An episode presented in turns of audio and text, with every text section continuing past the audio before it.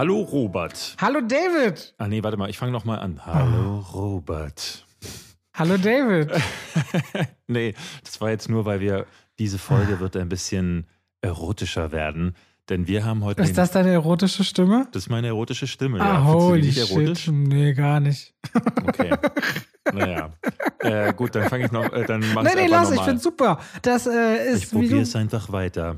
äh, es geht heute um Sex im Film, denn wir reden über den Film Pleasure, ein ähm, ja, Film, der sich über die Pornoindustrie ähm, da eine Geschichte erzählt. Und da dachten wir, wir erzählen einfach unsere, wir zählen unsere zehn Lieblingspornos auf und nee, ähm, wollen einfach ein bisschen durch die Geschichte des erotischen Films gehen. Und ich habe daher gleich als äh, Beginn, dachte ich mir, fangen wir doch mal mit dem First an. Ne? Was glaubst du, Robert? Wie würdest du glauben, hieß der erste Film, in dem eine Sexszene vorkam? Also- Und zwar keine simulierte Sexszene. Ich würde so ganz so ins Blaue tippen, Ecstasy. ja, du hast nachgeguckt, du Arschloch. ähm, gut, ja, Ecstasy aus dem Jahr 1933 ist der erste Film, in dem Sex gezeigt wurde. Und zwar, Sex bedeutete da, dass man gar keinen Ton gehört hat. Es war natürlich wieder nur so Musik, die damals in der Zeit äh, ohne Ton noch passierte. Und ansonsten war eigentlich nur das Gesicht der Darsteller zu sehen. Und ich glaube sogar nur das Gesicht des männlichen Darstellers. Das ist ein tschechischer Film, der in den USA natürlich direkt weggebannt wurde. Später gab es dann eine ungeschnittene, eine umgeschnittene Version ohne diese Sexszene. Dann ist diese Version aber trotzdem auch gebannt worden. Ich muss jetzt lachen, weil du mir meinen Trivia weggenommen hast. Aber ich habe ein Wieso weggenommen? Warte ganz kurz, wieso weggenommen? Wir haben das Thema ja, wir sagen immer, wir recherchieren jeder. Ja, ja. Natürlich gehört das mit zu meiner Recherche zu gucken, wo fängt pass auf, das an. ich habe noch zwei weitere mögliche Trivia. Okay, gut. Robert, es gab natürlich vor der ersten Sexszene auch die Möglichkeit, ne, ähm, Petting, Kuss. Was glaubst du, in welchem Jahr hatten wir den ersten Kuss? Das bestimmt, bestimmt sogar noch 1800, na doch, ich würde sagen, ich tippe jetzt mal auf 1899. So früh? Hätte ich jetzt Ja. gedacht, könnte sein Es ist können. sogar noch, noch früher, Oh. 1896, Oh, im Film komm, The Kiss. Der hieß tatsächlich Und äh, war The 20 Kiss. Sekunden lang wahrscheinlich oder so. Also da küssen sich zwei und das wurde damals sogar schon als absolute Obszönität ähm, dargestellt, weil das schon als Sexszene damals galt. Also es äh, wird drauf gefilmt, wie diese Lippen sich berühren und die Kritiker sind ausgerastet. Die katholische Kirche hat damals ähm, sich für Zensur eingesetzt. Also irre, was da los war nach The Kiss. Und dann hat es nicht lange gedauert, bis der erste unsimulierte Sex tatsächlich passierte. Wobei, wenn ich nicht lange sage, meine ich fast 100 Jahre. Äh, 1966 ist ein dänischer Film zum ersten Mal, äh, hat das zum ersten Mal gemacht, nämlich äh, Gift hieß der, in dem tatsächlich Sexszenen zu sehen war. Und dann kamen so die ersten Künstler nach. Andy Warhol hat zum Beispiel einen Film namens Blue Movie gemacht, in dem die ganze Zeit nur gevögelt wird, äh, kam 1969 raus. Und da waren dann alle Dämme gebrochen und was da danach passierte, darüber reden wir dann nachher. Reden wir später. Folge. Übrigens, David, ich trinke hier alkoholfreies Bier. Ich hatte mal Lust auf was anderes als Wasser. Nicht, dass du denkst, ich besauf mich hier während des Podcasts, ja?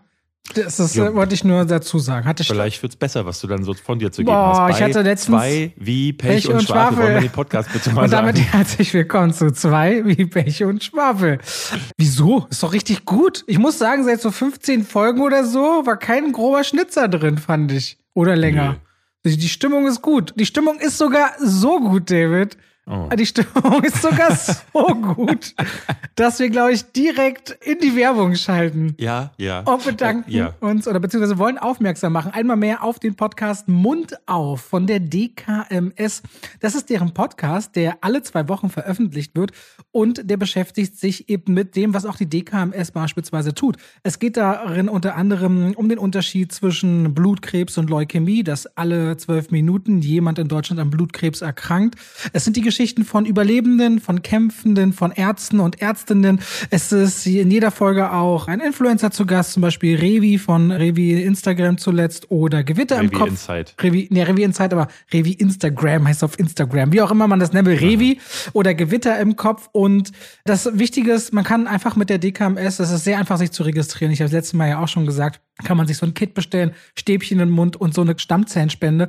Die ist auch ganz einfach. In 90 Prozent aller Fälle passiert das das über die periphere Methode. Das heißt, ähnlich wie beim Blutspenden oder Plasmaspenden läuft das ab. Ich glaube, da haben viele auch noch im Kopf äh, so ein bisschen Barrieren, dass das alles viel aufwendiger und schlimmer wäre. Also Leben retten mit der DKMS ist ganz einfach. Und wenn ihr euch dafür interessiert, ihren Podcast anzuhören, dann sucht einfach nach Mund auf. Alle zwei Wochen gibt es dort eine neue Folge. Vielen Dank an dieser Stelle und damit gehen wir raus aus der ersten Werbung rein, okay, rein in äh, den, den äh, großen Frage. Aspekt. Ich wollte irgendwas, was mit der endet, sodass ja. ich David endlich mal fragen kann und ganz in Ruhe, was hast du denn zuletzt gesehen? Ich habe viel geguckt. Ich habe äh, heute für dich Pleasure, den hast du ja nicht gesehen. Ich, glaube, ich, vielleicht gucke ich im Heimkino. Gibt's, lief der im normalen Kino irgendwo? Der lief im normalen Kino, ja. Ich habe den am Hackischen Markt hier gesehen. Ähm, in einem halbvollen Kino. Also du merkst, die Leute haben nicht so Lust auf 2G Plus, haben nicht so Lust auf, könnte sein, dass sie Corona bekommen, wenn sie das Haus verlassen. Also generell habe ich das Gefühl, die Straßen sind leerer. Ähm, aber äh, das soll mich nicht davon abhalten, ins Kino zu gehen. Ähm, deswegen war ich da drin. Ich habe eine Doku, die ich dir heute vorstellen möchte, nämlich The Rescue. Die hast du noch nicht gesehen und deswegen Mhm. werde ich dich gleich überzeugen, dass das die beste Doku ist, äh, die du je gesehen hast. Bullshit. Wir reden über The Sadness. Beide. Du hast ihn gestern auch noch schnell geguckt. Ähm, ein ultra brutaler Zombie, na, vielleicht eher so Epidemiefilm aus Taiwan. Und äh, ich habe äh, Macbeth, The Tragedy of Macbeth gesehen. Und Sing 2 hat sich David auch noch angeguckt. ja, stimmt. Äh, da, wo ich übrigens auf Letterboxd stark für kritisiert wurde, wie kann ich diesem Film vier Punkte geben? äh, wenn doch, ähm, und dann kamen sie mit irgendwelchen Fil Klassikern von Tarkovsky, mit Stalker. Wie kann man dem nur drei Sterne oder dreieinhalb geben? Ja, das ist das Problem, wenn man so eine Wertung hat. Das ist immer so, das ist, dass die Leute es auch nicht das in sehe den ich Kopf nicht kriegen. als Problem. Nee, nee, nee, ich sage nicht, dass das selbst ein Problem ist, aber dass dann die Menschen, die genau dann diese Gesamtwertung sich gegenüberstellen, man muss verstehen, dass das völlig verschiedene Dinge sind Es einfach. gibt halt so viele Leute, die verstehen, dass äh, natürlich du nicht ein Drama aus Jugoslawien nicht aufwiegen kannst gegen einen Animationsfilm aus dem Jahr 2021. Ähm, das gibt so wenige Leute, die tatsächlich sagen, aber wie kann denn das sein, dass äh, ich bei da dir, bei dir haben die aber auch alle keine normale Stimme oder wirken einigermaßen gebildet.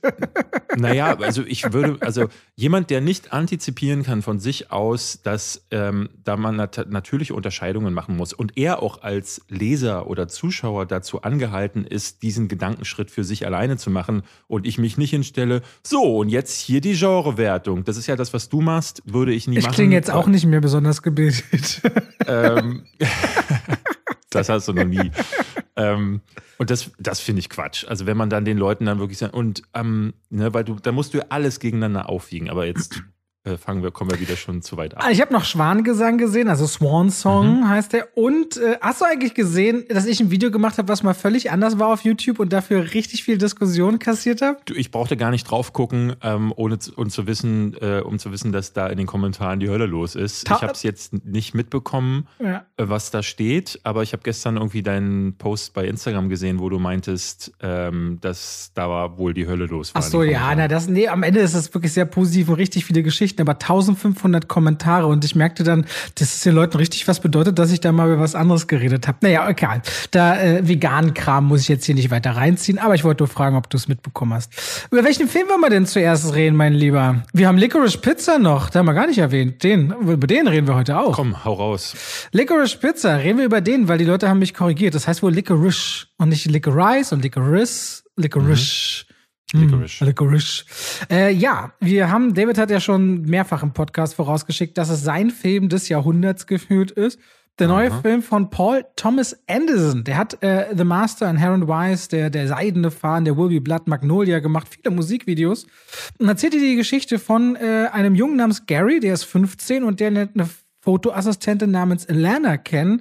Und der Film steigt damit ein, dass er sofort versucht, sie zu umgarnen.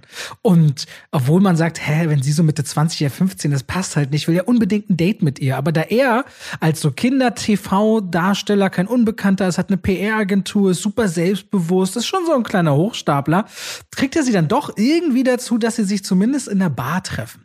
Und was dann passiert, ist, dass sie schon merkt, ey, dieser Gary, der ist irgendwie, der hat was, aber der ist eben auch noch irgendwie ein Junge und Fortan verbringen die immer mal wieder und immer mehr Zeit, entwickeln eine gemeinsame Geschäftsidee. Das alles spielt äh, 1973 im San Fernando Valley und erzählt eben die Geschichte von zwei Menschen, die irgendwie sich mögen, dann wieder nicht mögen, die ganz doll befreundet sind und dann vielleicht ist da doch mehr oder auch nicht. Da, wo das Leben ganz oft stattfindet, so diese 90-prozentige Grauzone, wo ganz viel äh, passiert, was nicht eben Schwarz-Weiß-Denken ist. Und ich finde, es gibt wenige Filme, die das so toll einfangen können, wie das Licorice Pizza kann.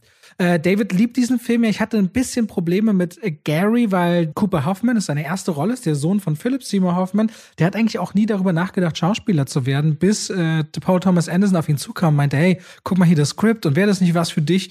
Und dafür ist das eine brillante Leistung. Aber mir hat immer so ein bisschen so dieser Funke gefehlt, weil dieser Film dreht sich von dieser Perspektive von Gary nach und nach auf die Seite von Elena. Und wenn es um sie geht und wenn sie so ein bisschen zeigt, dass sie mit ihren Gefühlen nicht weiß, wohin und wo mit ihrem Leben nicht weiß, wohin, dann ist das für mich mehr intrinsischer, etwas stärker. Aber der Film ist so toll, teilweise wahnsinnig skurril. Es gibt einen ganzen Part mit Sean Penn und einen mit Bradley Cooper, die total abgefahren sind. Und es gibt auch eine ganze Menge Trivia rund um den Film, über die wir noch gar nicht geredet haben. Ich weiß gar nicht, ob du das wusstest, David, dass alle, die dort auftauchen, sind entweder Freunde oder Familie von den Hauptdarstellern oder vom Regisseur oder von irgendwelchen Crewmitgliedern dass die Familie von Alana ist ihre wirkliche Familie. Wusstest du das?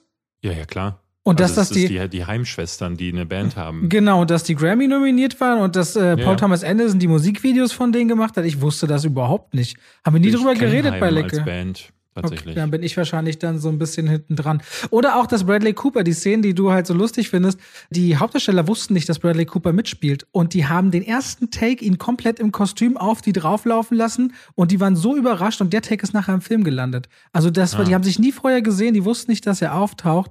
Und ich glaube, ich überlasse aber eher dir das Feld, weil ich glaube, du findest die schöneren Worte zu diesem Film als ich gerade.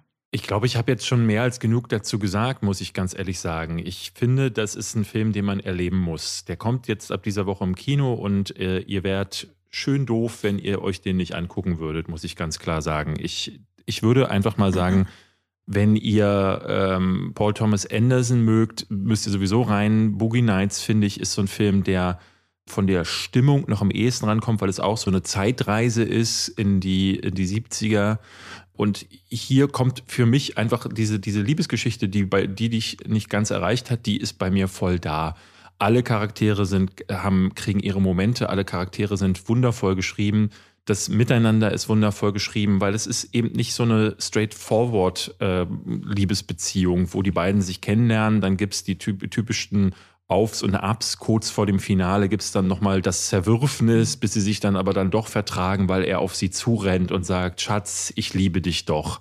Ja, das ist ähm, Romantik einmal eins und das macht der Film eben nicht so, sondern er ist ein sehr, sehr realistischer Film in der Hinsicht, dass Alana zum Beispiel überhaupt nicht weiß, was sie will. Schon allein die Tatsache, dass ich der festen Überzeugung bin, du sagst, du nimmst ihr das ja ab, dass sie 25 ist, aber sie wechselt in dem Film mehrfach ihr Alter weil sie, glaube ich, einfach gar nicht so weit entfernt ist von Garys Alter.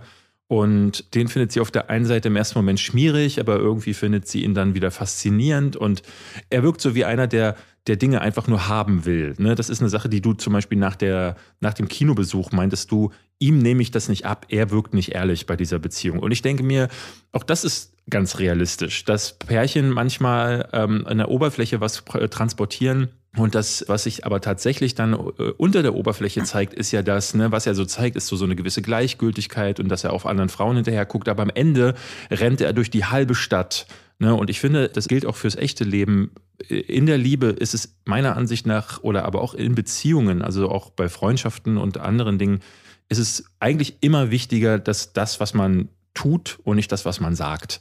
Ne? Und wenn er sagt so, na ja, nee, ach, mach doch, geh doch. Und dann rennt er, wie gesagt, durch die ganze Stadt, weil er ohne sie nicht kann, dann ist das für mich ein deutliches Indiz dafür, dass da eben ganz viel Gefühl ist, wie die beiden nach diesem Film miteinander weiterleben werden oder ob und ob das eine Beziehung für die Ewigkeit ist, das ist irrelevant, weil ich glaube, dieser Film nimmt sich, nimmt so eine Schere, schneidet einmal so einen, so einen großen Kreis um diesen kleinen Fleck, in dem man diese Charaktere erleben kann. Aber so lebendige Charaktere in so einem lebendigen Umfeld habe ich lange nicht gesehen und deswegen liebe ich den Film dafür. Es ist aber definitiv auch ein ziemlich arthausiger gehaltener Film. Das heißt, wenn ihr eben so stringente Geschichten sonst gewohnt seid, müsst ihr dem Film auch ganz gezielt dahingehend eine Chance geben wollen. Der ist sehr langsam erzählt, aber in dieser Langsamkeit. Nicht gar nicht, gar warte, nicht. lass mich, lass mich ausreden. Ich finde, in dieser, naja, im Grunde, oder andersrum, es bewegt sich nicht so viel und dann wollte ich sagen, und doch bewegt sich so viel, aber vieles eben drin und nicht ausschließlich draußen. Und manche Szenerien oder Schauplätze, die stattfinden, wie diese ganze Exkurs mit einem LKW, den braucht der Film eigentlich nicht unbedingt. Der Film spinnt sich immer wieder an so Schauplätzen ab, wo du denkst, hättest das jetzt gebraucht? Nein. Hättest das jetzt gebraucht? Nein. Aber am Ende entsteht daraus eben ein Film. Und das gibt ihm so einen ganz eigenen und anderen Rhythmus. Und äh, das meinte ich mit so langsam. Der guckt ganz viel nach links und rechts und hat auch eine sehr, wie ich finde, teilweise verträumte Kamera, die ich sehr mochte. Das ist halt ein anderes äh, Geschichtenerzählen. Und zwar Ja, und ich das versuche ja das Publikum darauf einzustellen. Ich sage nicht, dass ich das schlimm finde. Ich finde das angenehm und Ja, gut. nö, ich will es auch nur nochmal einordnen. Ich, ich finde, es ist halt ein anderes Geschichtenerzählen. Und zwar eines, dass die Geschichte nicht klassisch erzählt und ähm, dann eben eine, eine große Narrative hat, sondern die Geschichte wird hier erzählt durch Momente. Und die Momente funktionieren deshalb und halten zusammen, weil die Charaktere äh, auserzählt sind. Das ist die große Leistung von Licorice Pizza, dass er den Charakteren so viel Fleisch gibt auf die Knochen, dass äh, egal ist, ob da jetzt ein, ein, ein Spannungsmoment passiert oder der große Twist passiert, sondern ähm, das, was die Charaktere erleben, wird dadurch spannend, weil man den Charakteren so sehr ans Herz gewachsen ist. Nee, andersrum. Die Charaktere einem so sehr ans Herz gewachsen ist. Und David, das, die mögen auch dich, wie du da in deinem oh, Kino das sitzt. meinst du wirklich, Robert? Ja, natürlich. Also guckt euch den an, könnte man ewig drüber reden, wie ich finde. Ähm, und ich glaube, es gibt dann sicherlich Leute, die sagen, ja, fand ich gut, aber, aber ich glaube, es gibt keinen, der sagen würde, der ist schlecht. Das ist hier nicht Dune, wo man sich, wo man sagt, ey, ich mag keinen Sand ähm, oder ist mir zu langsam, sondern ich glaube, die Leute, die da rein, wissen eh, auf was für eine Art von Kino sie sich einlassen und da wird, da kann man nicht enttäuscht Ja, werden. aber ich, glaub, würde da kann sagen, wer Red Notice mag, findet Licorice Pizza scheiße. Das, ja, das kann gut sein, ja, das würde ich sagen. Ich würde eher Kingsman äh, sagen, aber. Äh, Gab es da ja. wirklich jemanden, der den mag? Ey, unter meiner Kritik gab es ganz, äh, gab's einige, die geschrieben haben, das ist ein ganz fantastischer Film. Ich weiß gar nicht, was du hast. Vielleicht haben sie den ersten Teil noch mal geguckt und haben das nicht verstanden, dass das ein neuer ist. Ja. Äh, ich war übrigens im Ballett letzte Woche. Ach, guck an. War du schrecklich. selbst hast getanzt? Das mache ich. du den, kannst du den Schwansee? Kannst du das? Zeig Da- mal vor. Ich war im Schwansee zumindest. War ganz schrecklich. Ja? Ja, ich war in der Verti Music Hall, dachte ich, guck mir das Ding mal an, so Multifunktionshalle. Und das war schon vom Bühnenbild so lieblos gefühlt, so, so Tuch aufgezogen. Wobei es war das Petersburger Ballett, also äh, aus St. Petersburg. Jetzt irgendwie Mhm. schon eine russische Truppe. Aber das Publikum war ganz schrecklich. Ey, und in der Pause, du musst dir vorstellen, beim Ballett, die haben dann so Cola-Kühlschränke und so und du konntest Popcorn und Nachos bestellen. Ich war in der zweiten Hälfte von Schwansee und hinter mir wurden Nachos gegessen. Ich war in Okay. einem Ballett mit Nachos. Es ging gar nicht. Es ging gar nicht. Und auch die, die tänzerische Leistung war teilweise so asynchron am Anfang. Ich dachte, hey, was ist denn da los? Im zweiten Teil wurde es dann besser, aber das Publikum ging einfach gar nicht. Und ich meine, irgendwie 75 Euro eine Karte ist jetzt, glaube ich, Mhm. okay fürs Ballett. Nicht günstig, aber auch nicht extrem teuer. Wollte ich mal kurz sagen. Ich war erschrocken. Wer hat die Musical Ballett, mache ich nie wieder die Kombination. So. Ja, ich war mal ähm, in einer, in einer, ich glaube, es war eine Oper oder so, ähm, und wir haben uns angeguckt Hamlet von ähm, Shakespeare. Ich bin in der Pause rausgegangen. Äh, Es war furchtbar, aber da können wir einen schönen Übergang zu Macbeth finden. Auch das ist ein Film, den ich gerade so durchgehalten habe, muss ich ganz ehrlich sagen. Bin gespannt, was du dazu sagst. Ähm, The Tragedy of Macbeth von Joel Cohen Mhm. mit Denzel Washington und Francis McDormand gibt's in- jetzt auf Apple TV Plus. In was hast du geguckt? Hast du OV geguckt und dann mit Ja. Untertitel? Deutsche Untertitel? Deutsche Untertitel, oder? Nee, englische Unter. Ich gucke immer die Oh. Originalversion. Ja, aber Ähm, ja, ich meine, das ist ja okay. Aber die, den Shakespeare-Stoff hast du dir noch mal Englisch drunter geschrieben und kommst dann hinterher alles zusammenzureimen? Habe ich mir nicht zugetraut tatsächlich. Na, das, das Ding ist, äh, generell muss ich sagen, die Shakespeare-Stoffe sind, ähm, was die Erzählung angeht, mag es sein, dass diese, dass diese Geschichten zu der Zeit, in der sie entstanden sind, äh, wegweisend gewesen sind. Das kann ich nicht beurteilen, weil da habe ich nicht gelebt. Heute finde ich die allesamt unerträglich, weil du nichts verstehst. Vor ein paar Jahren gab es die Version von Justin Kurzel. Hast du die gesehen? Nein. Mit Mike, Oder Michael doch, klar, Fassbender Michael Fassbender, doch, habe ich gesehen. Genau, und Marion Cotillard. Und die mochte ich sehr, weil die war, ähm, was ich an der Version mochte, war, dass Fassbender und Cotillard ähm, richtig gut gespielt haben. Die sind voll in dieser Zerrissenheit der Figuren, dieser Tragik aufgegangen und ähm, haben das gespielt, wie man das in einem Film spielt. Und Justin Kurzel hat den Film auch wie ein Film inszeniert, mit äh, großartigen Bildern, aber auch mit so einer gewissen Dynamik und so einer Kinoästhetik. Tragedy of, of Macbeth ist jetzt, als wäre ich in eine Theatervorstellung gegangen, in die ich nie reingehen wollte, mit statischen Shotkompositionen, mit wirklich schönen Bildern, das kann man gar nicht sagen, aber alles ist furchtbar öde, furchtbar träge, weil die Charaktere zum Teil auf die Kamera zulaufen, da stehen bleiben und dann die unverständlichen Dialoge von, von Shakespeare vortragen, die ja auch im Deutschen viel zu geschwollen und also es ist ja nicht so, dass man da eine große Freude bei hat, diese Sachen zu gucken. Ähm, Wie du allen Menschen, die das liebst, absprichst, dass sie das lieben. nee, nee, nee, das, äh, das ist wieder, warum sind wir wieder an dem Punkt, wo meine nee, nee, nein, wo wo das du, so verallgemeinert nee, weil du wird, was ich sage? Nee, nee, du hast gerade gesagt, man kann das ja nicht lieben. So ja, aber- Shakespeare-Sprach, meine ich. Ja, aber also das ist jetzt, das würde ich in den Kommentaren finden, so ein Kommentar, weil äh, natürlich so, nee, für- ist, ist mich- meine, meine Sichtweise, so, die ich hier ja, wiedergebe und nicht die okay. für die Welt. Naja, okay. Nichtsdestotrotz, ähm, ich fand den, ich fand den sterbenslangweilig, muss ich sagen. Ich habe einige Szenen, fand ich ganz cool. Ähm, aber ich fand Denzel Washington und Francis McDormand völlig fehlbesetzt. Die beiden haben gar keine Chemie.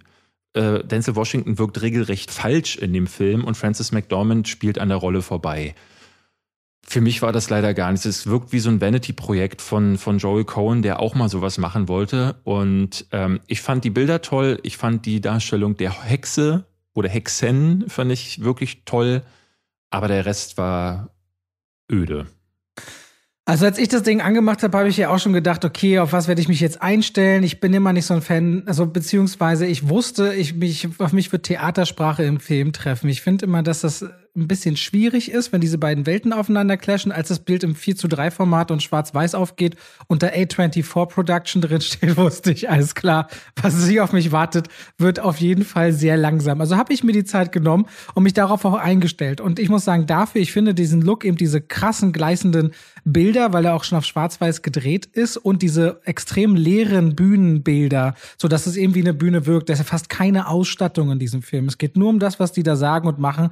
Ähm, ich konnte dem aber ehrlich gesagt was abgewinnen, wie Denzel Washington Macbeth spielt. Ist ja eine Figur, die mh, von eigentlich mehr von der Frau immer eher gesteuert wird, nach der Macht zu greifen. Der kriegt äh, eine, eine, eine, eine Weissagung und eigentlich wirkt er erstmal wie jemand, der überrascht ist, wie viel ihm mal an Macht zugestehen soll. Und das kann doch alles gar nicht wahr sein. Der aber feststellt und dann anfängt, über Leichen zu gehen, dass da einfach mehr drin steckt. Und ich finde, dass bei Denzel Washington ich schon merke, dass der auf der einen Seite getrieben ist, zu dieser Macht zu greifen durch seine Frau und dann auf einmal sie aber auch nicht mehr verlieren will.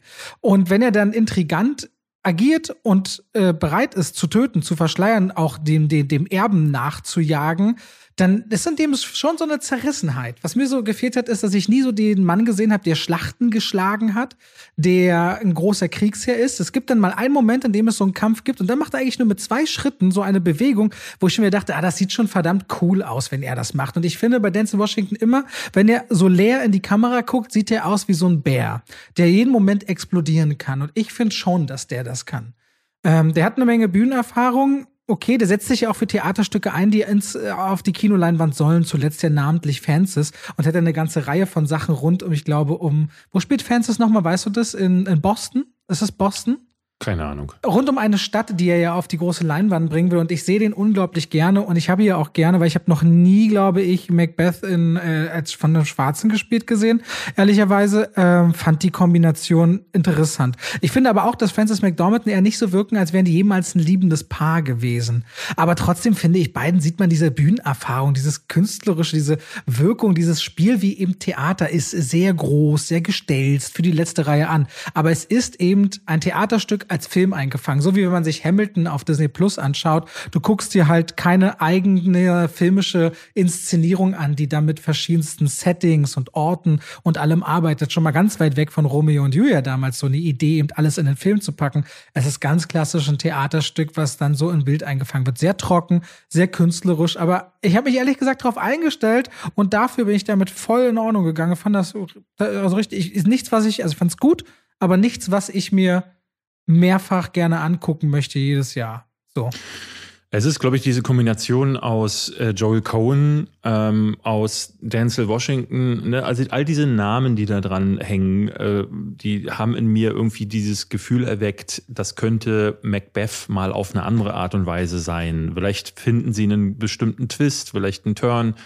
Äh, tatsächlich ist es halt einfach, wie du sagst, ein Theaterstück. Und ich, ich bin nicht in ein Theaterstück gegangen. Ich habe einen Film angemacht und ich mag mich gerne auch überraschen lasse, ähm, aber das hat mich negativ überrascht, weil ich halt dachte so, nee, es gibt, es gibt bessere Verfilmungen und selbst diese, die wirklich ultra dröge Roman Polanski-Version äh, ist cinematischer als das hier. Und jetzt könnte man sich darüber streiten, was cinematisch bedeutet, weil das hier das ja auch irgendwie ist, aber mir ist es zu sehr Theater. Ja, man sieht es ja auch an Elementen wie Musik kommt so gut wie gar nicht vor Macbeth. Ja. Es gibt nur in Spannungsmomenten. Also das Typische, was Film, Film ist nun mal eine Komposition aus verschiedensten Kunstrichtungen. Ne? Das Schneiden, das Film, das Schauspiel, die Musik, das Kostüm und so weiter und so fort.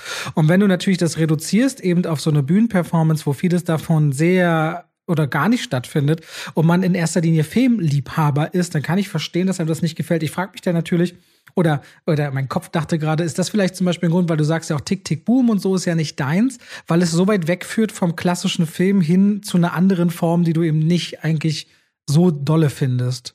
Das würde ich nicht sagen. Ich glaube, das Problem mit den meisten Musicals, und das hatte Tick, Tick, Boom für mich auch, ist, dass die Geschichten immer weichen müssen für das Getreller. Und das ist okay, wenn, wir können ja gleich über Sing 2 reden. Genau, ich versuche Übergänge zu schaffen.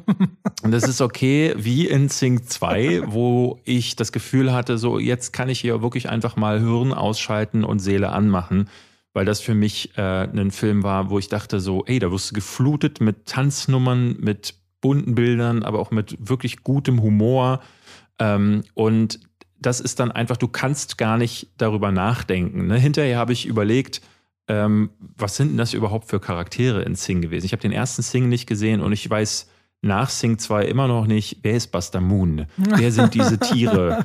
Ähm, äh, gar nichts wird erklärt. Keine, keine, keiner dieser Charaktere wird erzählt. Es gibt keinerlei Charakter-Arcs, weil die ja alle ihre Charakter-Arcs schon im ersten Teil hatten. Und das ist oft bei Animationsfilmen es geht so. Es geht so, muss man ganz ehrlich sagen. Auch nach dem ersten Teil.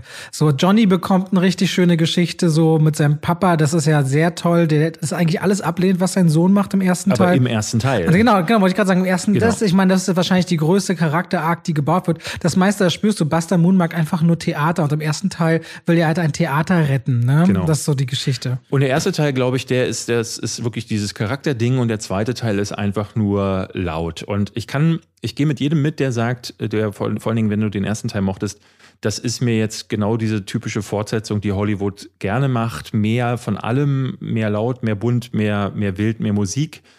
Ähm, ich muss sagen, ich hatte das gar nicht erwartet. Ich bin mit, äh, mit so einer Haltung reingegangen, oh Gott, ich habe gar keinen Bock, aber meine beiden Girls wollten den unbedingt sehen.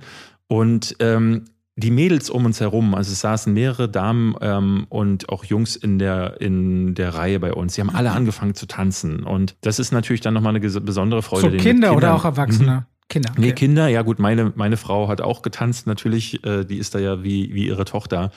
Ähm, und, aber es ist super schön gewesen, das auch zu sehen. Und ähm, ich habe bei einigen Witzen laut lachen müssen und ich muss nicht oft laut lachen, sagte ich hier ja schon häufig. Und dadurch war das mir egal. Das war dann gar nicht so schlimm, dass die Charaktere nicht erzählt werden, dass die Handlung ne, eigentlich auch, ne, wenn man sich überlegt, ähm, also es gibt immer wieder so auch richtig darke Momente. Ne? Dann will der eine den, den Buster Moon umbringen, dann brechen die am Ende in sein Theater ein und ich, da gibt's viele Animationsfilme, die da einen viel einen moralisch schöneren oder eine schönere Geschichte für erfunden hätten.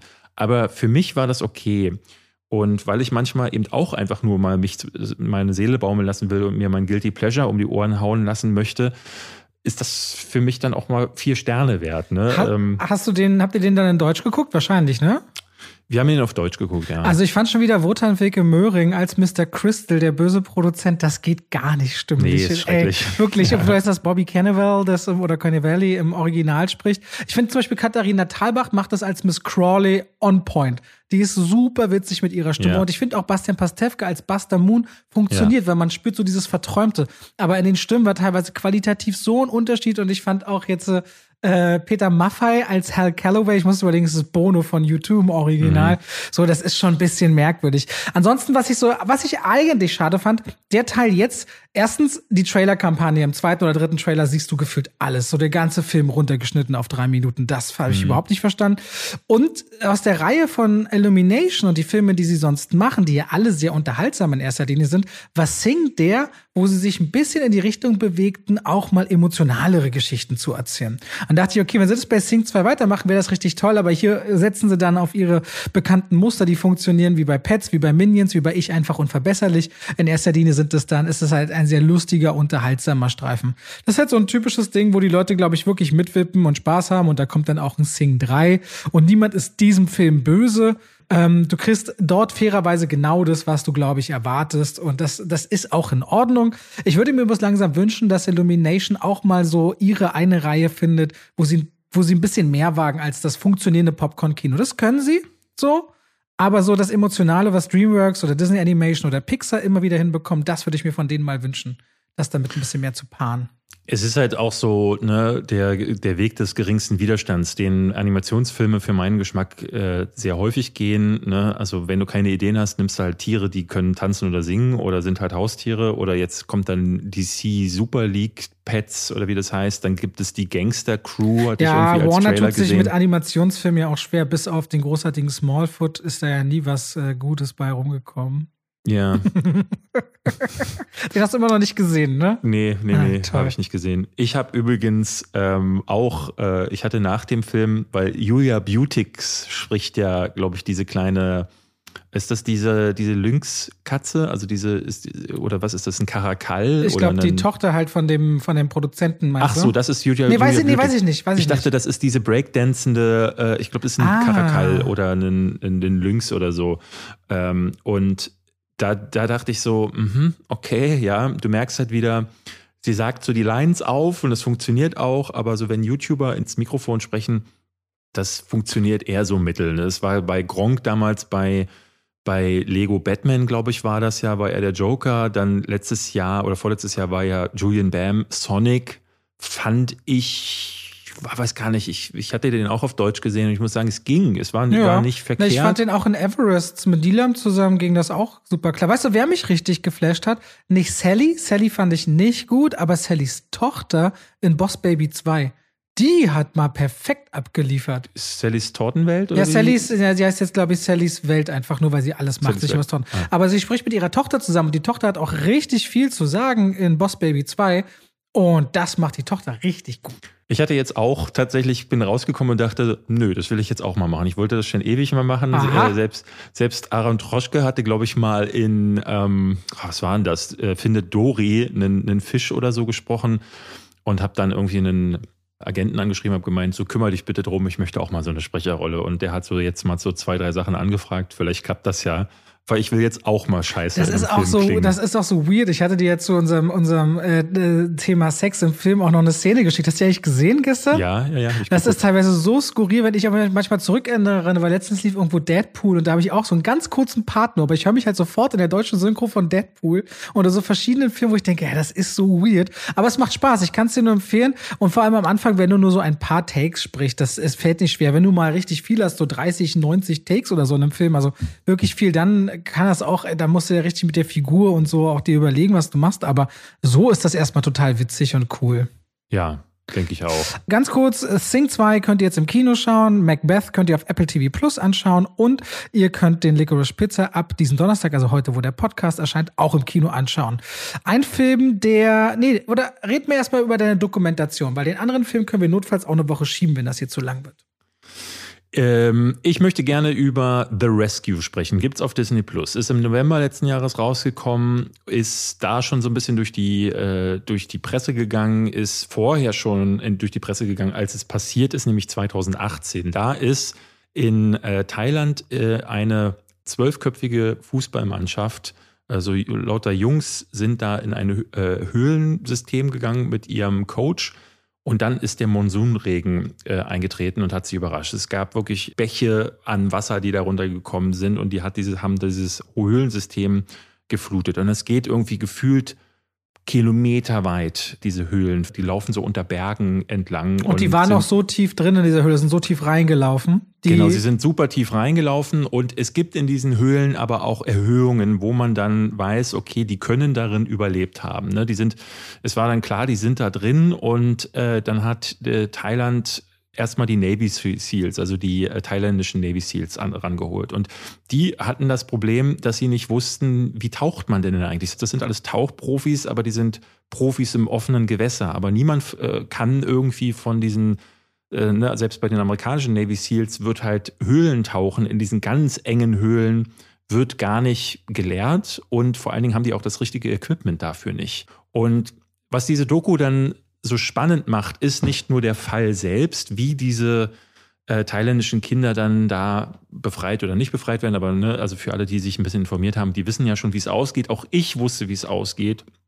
Und dennoch war das mit einer der spannendsten Sachen, die ich überhaupt je gesehen habe. We we weißt du das wirklich als Common Knowledge? Weil ich habe den Fall jetzt nicht im Kopf. Du wusstest, ah, da war die Geschichte, so geht's der aus. Der ging damals durch die, durch okay. die Welt. Das war ähm, 2018, war, ähm, es war zeitgleich, war gerade WM. Hm. Und da ist dieser Fall, das ging über zwei Wochen und die ganze Welt hat sich daran beteiligt. 5000 Leute überall über dem Globus. Ja, hatten, vielleicht bin ich äh, schlecht mit erinnern. Ich, manchmal, vielleicht habe ich jetzt meinen Kopf das mit irgendwelchen Minenverschuttungen verwechselt. Äh, ich habe es auf jeden Fall damals mitbekommen. Ich, ich, ich hätte jetzt auch nicht mehr aus dem Stand sagen können, ähm, ob es gut oder schlecht ausgegangen ist, aber es war dann recht schnell, kam das dann wieder zurück, als ich das dann noch gesehen habe. Und das, was das Spannende an dieser Nummer ist, ist, dass die dann für ganz unscheinbare Leute geholt haben. Die haben dann irgendwann für sich eingesehen, okay, das, wir kommen hier nicht weiter. Und zum Glück war an diesem Unfallort einer, äh, so ein Brite, der hat gesagt, okay, wenn ihr wirklich diese Kinder retten wollt, dann müsst ihr zu Leuten greifen, die eher unscheinbar wirken, und zwar echte Höhlentaucher.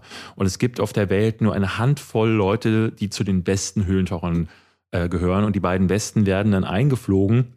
Und dann erzählt die Rescue quasi, wie zwei absolut zurückgezogene Außenseiter, die immer belächelt wurden für ihr Hobby, weil niemand sich vorstellen kann, dass Leute wirklich in Schlamm und Dreck und engsten Höhlen, also du siehst dann wirklich, krieg, du kriegst richtig Klaustrophobie, wenn du diese äh, Doku guckst, ähm, weil die da in äh, Regionen auch unterwegs sind, wo du denkst, da kommt man noch nicht mehr raus. Warum will man da rein? Das ist ja krank. Und es ist so ein bisschen so eine Charakterstudie, ähm, ohne dass das jetzt so staubtrocken wäre, wie es gerade klingt ähm, weil die das so nebenbei erzählen. Aber dieser Fall selbst ist auch, also die letzten 40 Minuten sind, da hältst du die Luft an. Das ist wirklich purer, pures Adrenalin und ähm, ist, wie ich finde, eine der besten Dokus, die ich je gesehen habe. Und was ich so spannend daran finde, dieses Jahr wird ja auch ein Film dazu kommen. Ich habe den hier auch schon mal erwähnt, nämlich 13 Lives. Ron Howard dreht gerade die amerikanisierte, dramatisierte Fassung mit äh, Vigo Mortensen. Klingt nicht so, als müsste man die nur dramatisieren. Äh, und das habe ich während des Films, meine Frau meinte, was will man denn da noch dramatisieren? Das ist doch hier schon genau das Ding. Also wenn du das anguckst, denkst du dir, äh, das ist wie ein Hollywood-Film. Ne? Und ist dann noch Schwenk zu der Familie der Hauptfigur, äh, irgendwo auf einer Farm in Kansas, die, weißt ich du, so, so. Ich, ich denke mal, dass sie natürlich, also das, was hier so ähm, eher nüchtern erzählt wird, weil es gibt wirklich so Entscheidungen, die diese beiden Typen auch treffen und meine Lieblingsentscheidung, die möchte ich nicht vorwegnehmen, aber die hat mit einem australischen Arzt zu tun, bei dem sie anrufen und dem stellen sie eine Frage, da dachte ich, hä? Und selbst die Frau des australischen Arztes meint in dem Off-Kommentar, ja, ich muss, habe mich fast totgelacht, als ich diese Frage gehört habe. Und solche Momente werden in diesem, in dem Film wahrscheinlich ausgeschmückt werden. Der, der Arzt wird da von Joel Edgerton gespielt. Ich freue mich sehr darauf, weil ich, ich habe jetzt hier bei dem Film schon Blut und Wasser ge, geschwitzt und meine Frau hat dann am Ende geweint. Ich kann mir vorstellen, dass der Film das so, da sogar noch mal mehrere Knöpfe drücken wird. Wie bist du Schaut, auf den Film gekommen? Ich hatte von dem Film gehört und hatte von der Doku viel Gutes gehört und äh, hatte ähm, mehrere Wertungen gesehen, die da richtig hoch waren. Aber weil ich mich auf diesen Film so gefreut habe, wollte ich jetzt erstmal ähm, diese Doku sehen, weil da auch viele meinten, ehrlich gesagt braucht man den Film ähm, gar nicht mehr, wenn man die Doku gesehen hat. Und deswegen habe ich da mal reingeschaut. Aber ist ja auch voll dankbar für deine Frau, wenn du damit so Sachen um die Ecke kommst, die sie wahrscheinlich gar nicht auf dem Schirm hat und dann packt es einen so. Na, ja, also ich meine, sie, äh, sie sagt sowieso, sie hat da, ähm, ne, also weil sie auch so eine Filmliebhaberin ist, ähm, freut sie sich immer total, dass ich immer mit Kram ankomme, von dem sie noch nie gehört hat. Und da hat sie, also letztes Jahr zu ihren Lieblingsfilmen gehörten Pick und ähm, Promising Young Women und die beide Filme hätte sie nicht geguckt, wenn äh, ich sie ihr die nicht gezeigt hätte. Ach, spätestens nach den Oscars hätte sie Promising Young Woman zumindest bestimmt auf dem Schirm gehabt, oder? Das, also wir hatten den, glaube ich, geguckt, da waren die Oscars schon durch und nee, sie kannte ihn nicht. Nee, oder? Nee. Weiß ich, glaube, wir haben den vorher Ich weiß geguckt. es auch nicht. Uh, okay, okay, okay. Weißt du, wollen wir The Sadness, ich meine, The Sadness ist ultra brutal, startet aber erst nächste Woche. Wollen wir den nächste Woche mit rübernehmen? Möchtest du ja, jetzt? Wir haben ja eigentlich noch Zeit. Also wir machen ja immer ich will noch über Schwanengesang gerade reden, dann haben wir noch ein Hauptthema. Ach, Eine wir Werbung, Pleasure, eine ja. Werbung wir haben, auch haben noch wir Pleasure noch. will ich ja auch noch so, besprechen. und deswegen, ich würde sagen, wir nehmen The Sadness rüber in die nächste Woche. Okay. Eine kurze Frage habe ich an dich, ich mache es ja dann noch relativ kurz. Stell dir mal vor, du bist, naja, ich bin, also nein, also doch. Stell dir vor, du bist schwer krank und du weißt, dass du hast nicht mehr lange. So. Mhm. Und jetzt sagt dir eine Labor, pass auf, David, wir können einen Klon von dir machen. Und wir können in diesem Klon auch jede Erinnerung aus deinem Bewusstsein und Unterbewusstsein einpflanzen. Und deine Familie darf nicht davon wissen. Du kannst dann hierher kommen in unsere Einrichtung. Du kannst auch dann bis zu deinem Todestag weiter hier bei uns leben. Aber es wird diesen Tag geben, wo wir euch austauschen. Du wirst ihn kennenlernen, ihr könnt miteinander reden, du wirst sehen, wie er mit deiner Frau redet, wie er mit deinem Kind oder Patchwork-Kind redet und wirst sehen, wie sie genauso reagieren auf diesen Klon wie auf dich. Und du dich fragen Mhm. musst, ist, was, was ist denn überhaupt echt, wenn alles eins zu eins reproduzierbar ist? Würdest du das machen? Also jetzt im ersten Moment, äh, als du das sagtest, dachte ich sofort nein. Ähm, weil Mein, meine Frau hat sofort Ja gesagt. Wa- Bitte? Meine Frau hat sofort gesagt, auf jeden Fall. Nee, ich, ich, also ich, für mich, bei mir ist gerade die Eifersucht hochgekommen, weil ich dachte so, nee, also ich möchte nicht, dass jemand anderes, und es ist ja äh, theoretisch jemand anderes, auch wenn er vielleicht genau ist wie ich, ist er jemand anderes, er ist nicht ich. Und ähm, dadurch ist das ein anderer Mensch, der mein Leben führen darf mit den Menschen, die ich lieb habe. Das würde ich nicht wollen. Und ich finde, ähm, das ist auch noch so eine Sache, ich habe dann mein Leben gelebt. Ich hatte diese eine Chance, ich habe diesen einen Weg, bin, bin den gegangen. Und wenn der vorbei sein soll, dann ist der vorbei. Und Punkt. Das ist für mich der Blick aufs Leben. Und was ist Ähm, mit den, mit, äh, mit, mit deinen Partnern, die weiterhin dieses tolle Leben leben könnten, durch diesen Austausch, ohne jemals zu erfahren, dass du gegangen bist? Ohne den Schmerz am Grab stehen zu Der müssen. Schmerz und, wird doch irgendwann aber auch kommen. Also ich finde es total skurril irgendwie. Also meine Frau und meine, meine, äh, meine Ziehtochter, die sagen auch immer wieder, ja, ich möchte nicht, dass irgendjemand jemals stirbt. Und ähm, ich, ich, ich hatte zu ihr gesagt, weil sie fängt dann an, dem Kind auch irgendwie zu sagen, so, ja, nee, Mama wird niemals sterben. Und ich meinte so, lass uns das nicht machen. Ich finde, wir so, man, man muss auch, klar, man sollte jetzt eine Siebenjährige nicht mit, ständig mit dem Tod konfrontieren. Aber ich finde, dass man lernen muss, dass Dinge auch vergänglich sind, weil dann lernt man sie doch erst richtig schätzen. Finde ich wie auch, finde. finde ich auch. Und dadurch ähm, finde ich, ähm, ich, ich finde es komisch, irgendwie zu wollen, dass Dinge end, also oder anders. Ich verstehe, dass Menschen sich das wünschen, aber ich würde das selber nicht unterstützen. So, warum habe ich dich das jetzt alles gefragt? Weil du mit mir doch über das Sadness reden wolltest. Nein, wenn euch das genau interessiert, dann guckt euch Schwanengesang an auf Apple TV Plus. Genau darum geht's. Das ist das Szenario, in das Mahershala Ali hineingeworfen wird, der schwer krank ist und so eine Entscheidung fällen muss und auf all diesen Ebenen eben erlebt, was das für ihn bedeutet, weil er sich fragen muss, was sind dann noch echte Gefühle, wenn jemand anders genau das alles genauso in Erinnerung hat und nachempfinden kann, obwohl er die Person nie berührt hat. Und auch wie die eigene Familie, äh, wie man sie sieht, wenn sie glücklich ist, man sich fragen muss, will man das zerstören? Will man, finde, ist es genau richtig, ehrlich zu sein? All dieses, ja, also diese moralische Vielschichtigkeit, die sich nicht klar beantworten lässt, das ist Thema von Swan Song. Und das hat mich am meisten an dem Film gepackt, dass da ganz viel Möglichkeit ist, darüber zu fragen, was würde ich eigentlich machen? Oder auch andere zu fragen, was würdest du, wie würd- würdest du mit so einer Situation umgehen? Mhm. Das ist Swan Song. Ich glaube, mehr will ich gar nicht sagen. Ich glaube, auf den Film Lust zu machen, macht am meisten Sinn. Dann gucke ich mir den auch mal an. Ich hatte den bisher äh, ausgespart und mich zum Beispiel gestern auf Apple TV eher für Tragedy of Macbeth wegen der Namen entschieden. Und wenn man von Swan Song wirklich so gar nichts hört, man, man hört so keinen Bass, es gibt kaum Leute, die sagen, ey, äh, das ist äh, ein Film, den man gucken muss und äh, das hat mir jetzt aber trotzdem gerade Lust gemacht. Das ist die Geschichte zumindest. Und jetzt erzählst du mir mal, wie erotisch dein letzter Kinobesuch mit Pleasure war. Also Robert, stell dir folgende Situation vor. Du bist ein junger, aufstrebender ähm, Schauspieler oder nicht, du musst nicht mal Schauspieler sein, aber du hast Bock, äh, Schwänze zu lutschen. Und ähm, dann sagst du, ich gehe jetzt nach LA und werde Pornodarsteller. Und dann kommst du in dieser Industrie an und merkst aber, huch, da ist ja gar nicht alles so geil in dieser Pornoindustrie. Und das ist die, warum habe ich dich das gerade gefragt, Robert? Weil so, so bin ich ja zum Schauspiel gekommen und wieder raus und als YouTuber. Also wenn du, wenn du gleich nachher von deiner Sexszene erzählst, die du, oder von deiner Orgie. Nee, ich erzähle davon, ich wollte es dir nur mal zeigen, aber du hast gar nichts dazu gesagt. Ich dachte, es kam irgendeine Reaktion.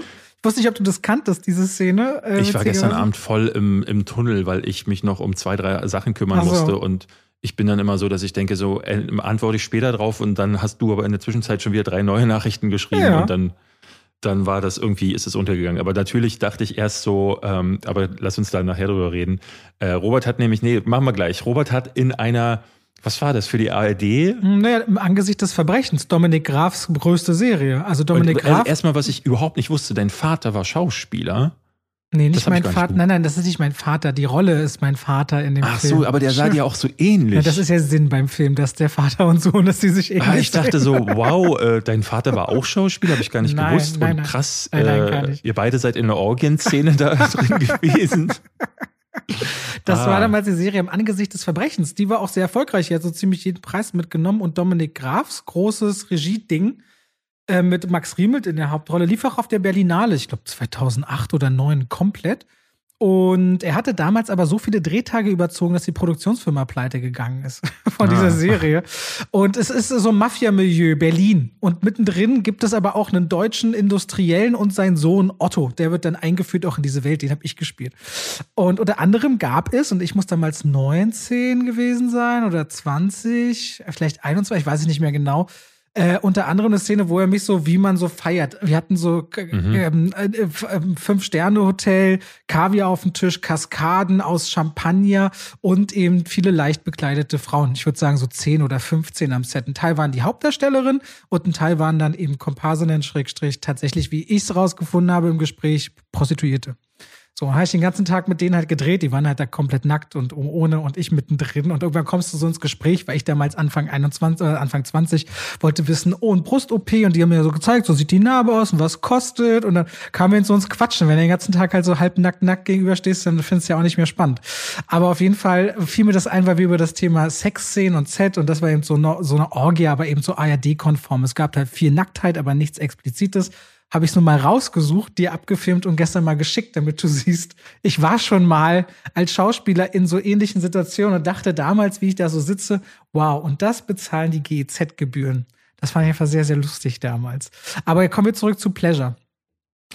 Pleasure ist ähm, die, es hat letztes Jahr in Sundance und auf äh, äh in Cannes hat äh, relativ viel Aufsehen erregt, weil ähm, ich im Vorfeld irgendwie immer wieder las, dass das hier sehr explizit sein würde. Und ich dachte, das wäre einer dieser Filme, die unsimulierten Sex zeigen. Mhm.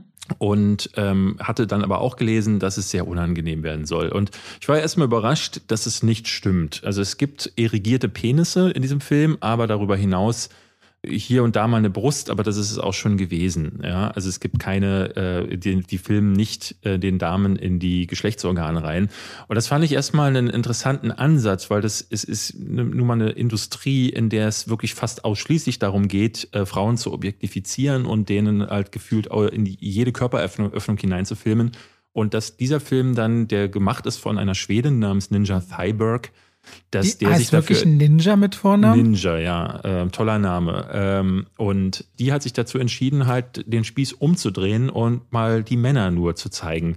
Was ähm, aber auch noch einen anderen Effekt hat, weil ich das wirklich krass fand dass diese Kerle, egal in welchen Situationen, immer allzeit bereit sind und immer auf Kommando eine Erektion bekommen können und da liefert dieser Film schon durchaus Einblicke in diese Industrie, weil sie kommt da an, wird dann erstmal in so, einen, in so einer WG mit anderen anstrebenden Pornodarstellerinnen wird sie gepackt und dann zu ihren ersten Drehs gekarrt. Und die sind zum Teil wahnsinnig unangenehm, weil sie halt, äh, es gibt zum Beispiel relativ früh eine Szene, da wird sie zu so einem Dreh, es ist ein bisschen rougher. Denn um in dieser Industrie recht weit zu kommen, musst du einfach alles mitmachen. Und sie sagt auch am Anfang, sie ist zu allem bereit ähm, und ist sich gar nicht darüber im Klaren, dass das bedeutet, dass sie bei ihrem nächsten Dreh halt auch einfach verprügelt, angespuckt und misshandelt wird.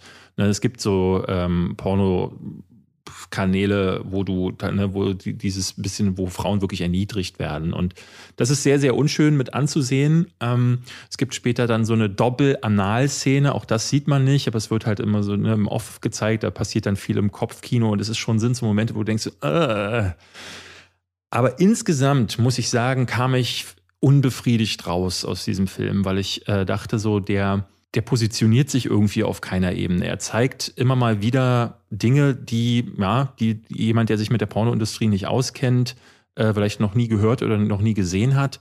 Aber letzten Endes hat mich das auf der emotionalen Ebene nicht erreicht, weil die Hauptdarstellerin einfach zu kühl bleibt und man auch nicht viel über sie und über ihre Hintergründe erfährt. Also, weil ich dachte zum Beispiel die ganze Zeit, das wäre so interessant, zum Beispiel zu zeigen, warum entscheidet sich eigentlich ein Mann oder eine Frau dafür, seine gesamte Würde an der Haustür abzugeben und zu sagen, okay, ich gehe jetzt in diese Branche, wo du einfach niedergemacht wirst und wo du auch als Frau vor allen Dingen ein ganz kleines Licht bist, immer einsam bist, weil deine Freunde, deine Familie dürfen eigentlich nichts davon wissen. Und wenn sie es davon wissen, kann man sich nicht sicher sein, ob sie dich nicht dafür verdammen.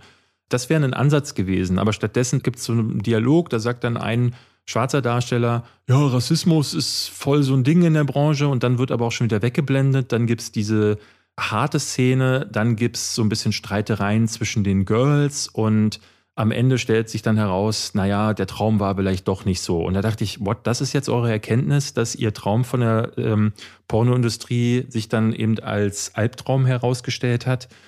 Und dafür muss man ehrlich gesagt nicht mal diesen Film gucken und auch nicht eine Doku, sondern da braucht man sich eigentlich nur mal auf so eine Pornoseite begeben wie Pornhub und scrollt von oben nach unten. Da sieht man ja schon, was los ist. Klar, mittlerweile wird im Pornogeschäft vieles in die eigene Hand genommen, weil sich immer mehr ja, Selbstdarsteller oder Selbstdarstellerinnen quasi selbst über OnlyFans und so finanzieren und damit kannst du eine richtige Einnahmequelle auch äh, generieren, ohne dass du in diese toxische Branche hineingerätst. Aber irgendwie habe ich das Gefühl gehabt, dass dieser Film gar nichts zu erzählen hat, außer dass er ein bisschen krass sein möchte und dass er der ist, der irrigierte Penisse zeigt. Und das ja. war indifferent, weil es immer wieder Szenen gibt, wo die Charaktere dann in, zu Hip-Hop-Musik in Zeitlupe aus dem Auto steigen und das Ganze dann glorifiziert wird. Und im nächsten Moment heißt es dann, oh, hier wird man ja auch gehauen. So, und das ist jetzt irgendwie keine Erkenntnis, die dieser Film irgendwie neu für sich auftut. Ja, ist dann auch irgendwie komisch, wenn er filmisch keine Geschichte zählt, die sich selber trägt oder für, sich funktioniert nee. und du eigentlich nur da reingehst, um dir dann vielleicht diesen körperlichen Part anzuschauen, dann ist es ja wirklich keine paar Klicks weit weg, sich das irgendwie irgendwo ich, anzugucken. Ich bin gar nicht reingegangen um mir den körperlichen Part, weil wenn ich. Äh, ich meine, aber es, könnte, ja, aber es könnte ja, es könnte eine Zielgruppe geben, die sagt, oh, das spricht mich dann aber vielleicht doch an, wo du sagst, na okay, aber das, das ist dann auch nicht. Also das ist ja dann. Äh, wenn er filmisch nichts zu bieten hat, das andere ist eben, wie du sagst, nicht so neu. Und vor allem gibt es wahnsinnig viele Dokumentationen, die das mhm. auch zeigen. Es gibt auf Netflix gibt's Rocco. Ähm, das ist ganz interessant, weil man sehen kann, dass Rocco Sifredi, das, das, ist ein bisschen verklärt, aber man sieht, wenn man so ein bisschen genau hinguckt, dass der Mann halt auch völlig zerrissen ist und ähm, dass diese Figuren alle völlig kaputt sind. Leider geht kein Film so richtig weit, weil dafür müsstest du diese Leute befragen und die müssten ehrliche Antworten geben. Und ich glaube, die sind nicht dazu bereit, sich zu hinterfragen, warum sind sie da gerade. Weil wenn sie diese Antworten hätten, würden sie sofort diese Branche verlassen. Es gibt einige äh, Dokus auf, ich glaube, Hot Girls Wanted oder After Porn Ends. Ja, die habe ich alle besprochen auf meinem genau. Kanal, aber früher oder später werden die immer wieder geclaimed, geblockt, was auch immer die sind ehrlich gesagt nicht, nicht verkehrt, muss ich mhm. sagen, so, weil ähm, die, die zeigen das Ganze schon. Das ist zum Teil auch echt erschütternd. Aber viel mehr als das bekomme ich auch bei, bei Pleasure eben nicht. Und ähm, ich hatte erwartet, dass das halt wirklich ein roher Blick ist, der vielleicht auch was entlarvt oder der vielleicht auch was erzählt oder der am Ende einen Punkt macht. Aber der Punkt ist am Ende, oh, die Pornoindustrie ist ganz schön verrucht und Frauen haben es da nicht so einfach. Und ehrlich gesagt, äh, Ne, also hätte ich jetzt irgendjemanden von euch gefragt, also auch von den Zuhörern, das hättet ihr mir alle vorher schon sagen können. Dafür müsst ihr Pleasure nicht gucken. Und darüber hinaus hat der Film nichts zu zeigen. Ich habe jetzt immer wieder gelesen von Leuten, die mir auch auf Instagram schreiben, aber das ist doch so ein wichtiger Film. Und ich denke so, es ist schon nicht unwichtig, darauf hinzuweisen, so ist es nicht. aber ähm, auf, wenn ich den als Film bewerte, ist er für mich trotzdem nur durchschnittlich. Okay, schade. Ich hätte mir gedacht, so nachdem, wie es klang, dass da ein bisschen mehr drin wäre, als das, was es jetzt letztendlich ist. Du hattest dich ja auch, also warst ja auch sehr interessiert an dem Film. Ja. Okay, bevor wir zu unserem Segment kommen, wo wir noch mal, beziehungsweise über Sex im Film und unsimulierte Szene, gibt es ja einige Beispiele reden. An dieser Stelle danke und damit wechseln wir raus aus der Werbung zurück zu, ja, heißen Szenen in Filmen. Ich frage dich mal jetzt ganz direkt, Robert, weißt du noch, was dein erster Porno war? Kannst du da eine Geschichte zu erzählen? Oder anders, du guckst Pornos, oder? Weil es gibt ja schon Leute, die mir immer wieder auch sagen wollen, ich hatte mal einen Streit mit einer Freundin vor vielen Jahren, eine Ex-Freundin, die zu mir sagte, ähm, ne, weil ich bin da mal offen damit umgegangen, mhm. dass ich äh, Pornos gucke und sie sagte dann, was? Das findet sie furchtbar. Und ich so, ey, alle Männer gucken Porno. So, nein, keiner ihrer Ex-Freunde hätte jemals Pornos gesehen. Ich so, ja, was haben sie dir so gesagt? Aber das heißt nicht, Ich habe noch nie Pornos gesehen, David. Okay, gut. Also nein, Dann bin warte, ich der ich einzige möchte, Mann, der Pornos nein. guckt. Ich Offenbar. muss- ich Die Pornoindustrie lebt nur von mir. Finde ich super. Also, von meinen ich, möchte, ich, kostenlosen ich Klicks. möchte jetzt ehrlich sagen, ich bin ja unter anderem, ich liebe meine Frau über alles. Und eine Sache, die ich glaube, ich, die wir beide sehr uns mögen, wir sind immer, ich will nicht sagen nicht Brüder, wir sind sehr offene Menschen. Das heißt, wir reden auch immer, wenn Leute was wissen wollen, äh, darüber, dass wir sehr glücklich damit sind, dass wir immer wieder mal Dinge ausprobieren, offen kommunizieren und Sachen angucken und gemeinsam angucken und so weiter und so fort. Und wir haben da alles Mögliche hoch und runter geschaut. Da gibt's ja auch von Live-Camps und bis. Natürlich immer so, dass wir in einem Rahmen und so das Gefühl hatten, hey, das läuft ja alles richtig ab und da, dass man sich nicht in einem falschen Bereich bewegt.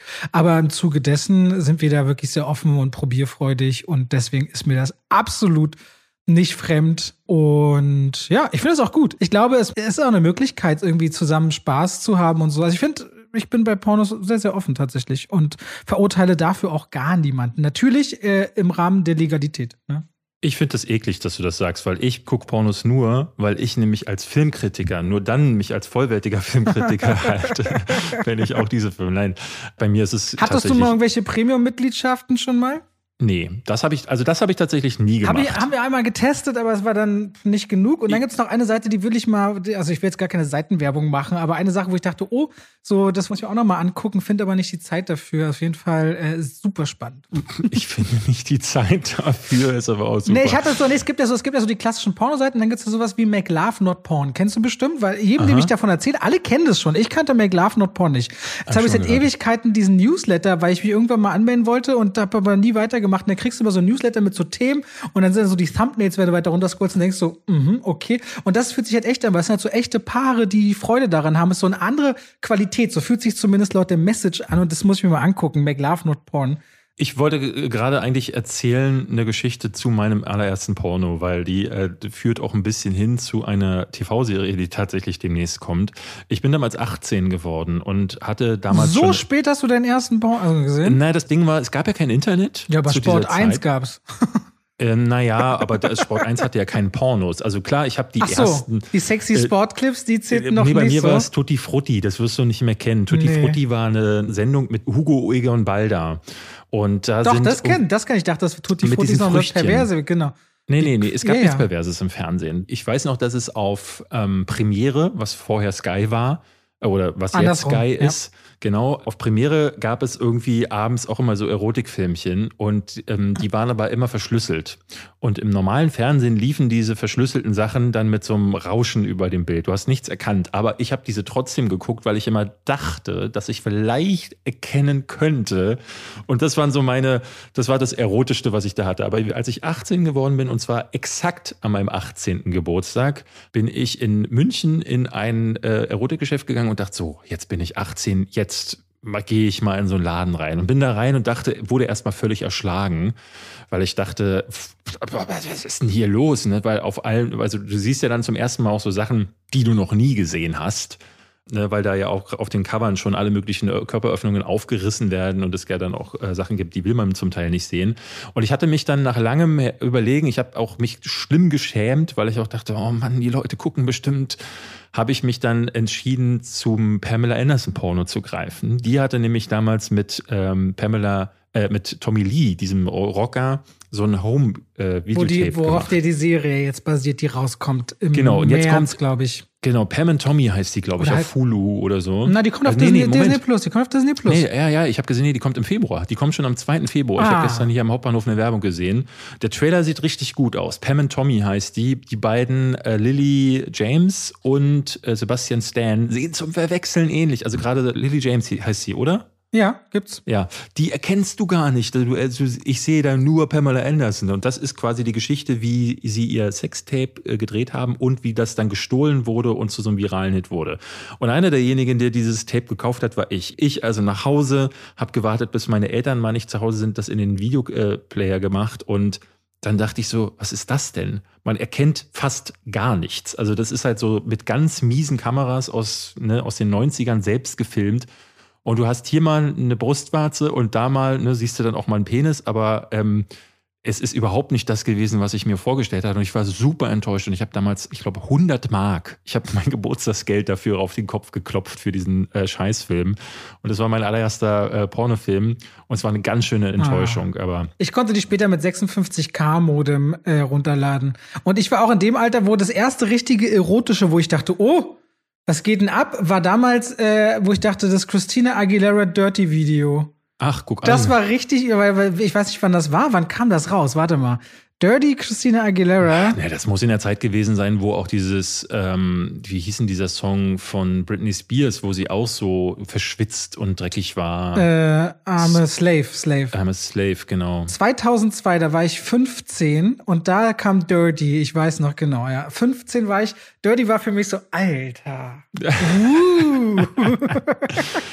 Ja, tatsächlich muss ich sagen, ähm, ich bin bis heute so, dass ich äh, Pornos gucke. Ich muss aber schon sagen, ich habe heute ein zwiegespaltenes Verhältnis dazu, weil ich auch finde, dass Pornografie das Verständnis von Sex verändert. Gibt's massenhaft Studien zu. Genau. Ja. Und ich finde, ähm, dass es wahrscheinlich auch äh, dazu beiträgt, ne, wir, wir leben ja nun wirklich in einer Welt, äh, die sehr, sehr sexistisch ist. Und ähm, ich finde, auch da merkt man klar, wie so die sexuellen Vorlieben der Leute sich wahrscheinlich auch durch den Porno Es ist, es ist auch vor allem krass, wenn du zum Beispiel mal, wenn du Material suchst, was ein bisschen ästhetischer ist, musst du lange suchen. Ja. Ist nicht so einfach, geht fast gar nicht in irgendwelche Premium-Accounts. Und es kommt natürlich auch immer so ein bisschen auf die Dosis an. Es, es hat auch einen aufklärerischen Effekt. Also ich finde auch, wenn du zum Beispiel, äh, weiß ich nicht, du kannst dir natürlich so Sachen angucken, die bekommst du, wenn du jetzt hetero bist oder wenn du homosexuell oder bi bist, gar nicht unbedingt immer mal zu sehen. Und dadurch ergibt sich trotzdem ein verdammt aufklärerischer Aspekt, bin ich jetzt mal ganz ehrlich so. Also bestimmte Konstellationen, wo ich dann sage, bin ich auch eigentlich ganz dankbar, dass man das mal sehen kann, ohne gleich direkt dabei zu sein. Verstehst du, was ich meine? Es gibt auch Dinge, wo ich finde, die sprechen dafür, aber dieser ganze Überkonsum, weil das Überangebot äh, da ist und alle eine Internet-Flatrate haben, das ist wahrscheinlich das Problem, was uns so massiv abstumpfen lässt. Ne? Ja, und dadurch kommen natürlich auch gerade Kinder in äh, Kontakt damit, auch mit Szenen, die viel zu früh passieren und wo das viel, ähm, ne, es ist halt so die Frage, ne, ich will mich jetzt nicht hinstellen und sagen, das ist zu früh ne, oder es ist zu spät oder was auch immer.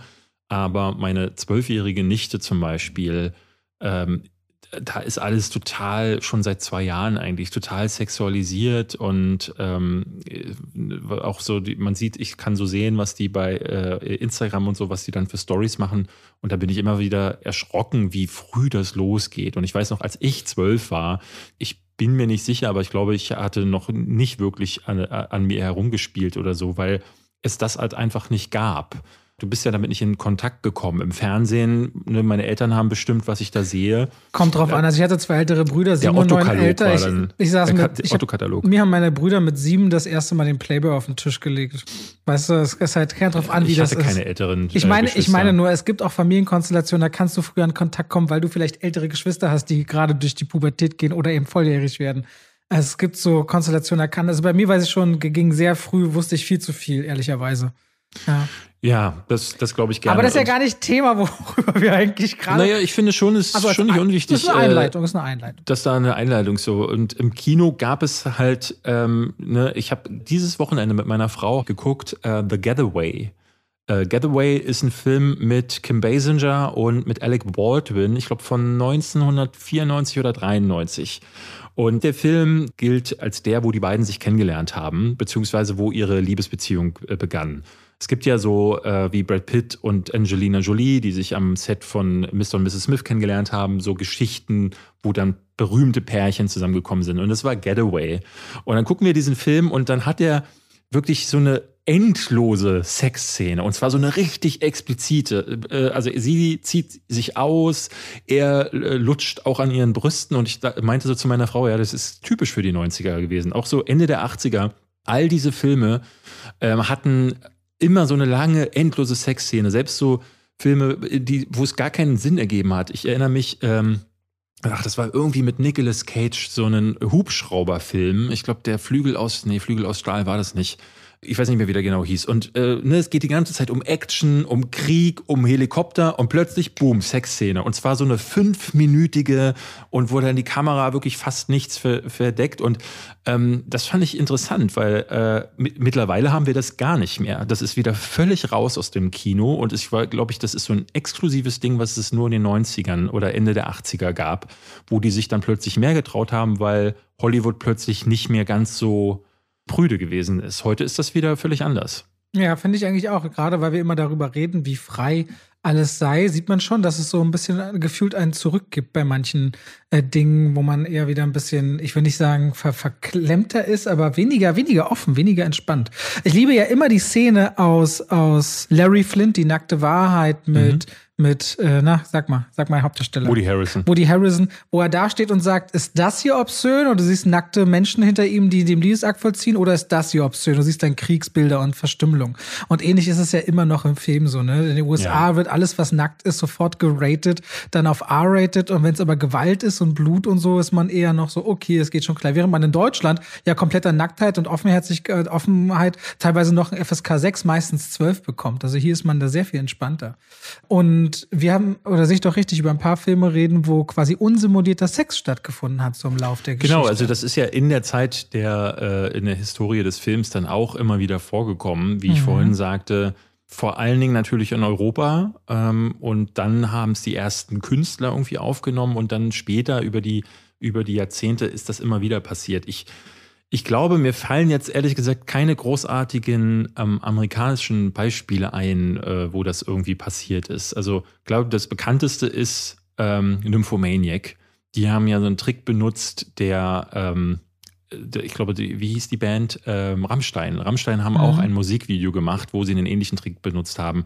Die haben die haben Pornodarsteller beim äh, unsimulierten Sex gefilmt und haben dann die Gesichter der äh, der Band darüber gefotoshoppt. Und Nymphomaniac von Lars von Trier aus dem Jahr 2013, da haben sie das auch gemacht.